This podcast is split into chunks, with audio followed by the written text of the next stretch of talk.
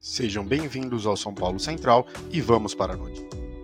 O time do São Paulo se reapresentou no CT da Barra Funda na tarde desta sexta-feira, depois de perder por 2 a 1 para o Guarani na quinta, dia 27. Os titulares fizeram um treino regenerativo e não foram a campo. Já os que não jogaram, trabalharam com a comissão técnica e deram sequência à preparação para o jogo do domingo, diante do Ituano às 16 horas no Morumbi pela segunda rodada do Paulistão. Quem ainda não deve ter condições para esse confronto é a dupla Luciano e Luan.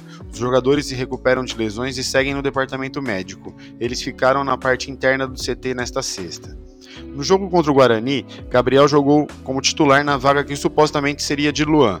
Rodrigo Nestor também briga pela posição. Já Luciano cedeu lugar a Rigoni, que segue em baixa com o treinador Rogério Ceni. Para o próximo jogo, quem deve retornar ao time titular é Miranda. O defensor não saiu do banco na última quinta por ter perdido treinos durante a pré-temporada por estar isolado. Diego Costa deve perder a posição.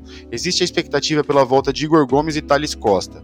Os jovens jogadores foram diagnosticados com aquela doença e não foram relacionados para a estreia no Paulistão. Eles seguem isolados. Quem não vai jogar é Arboleda, que segue com a seleção equatoriana na disputa das eliminatórias sul-americanas.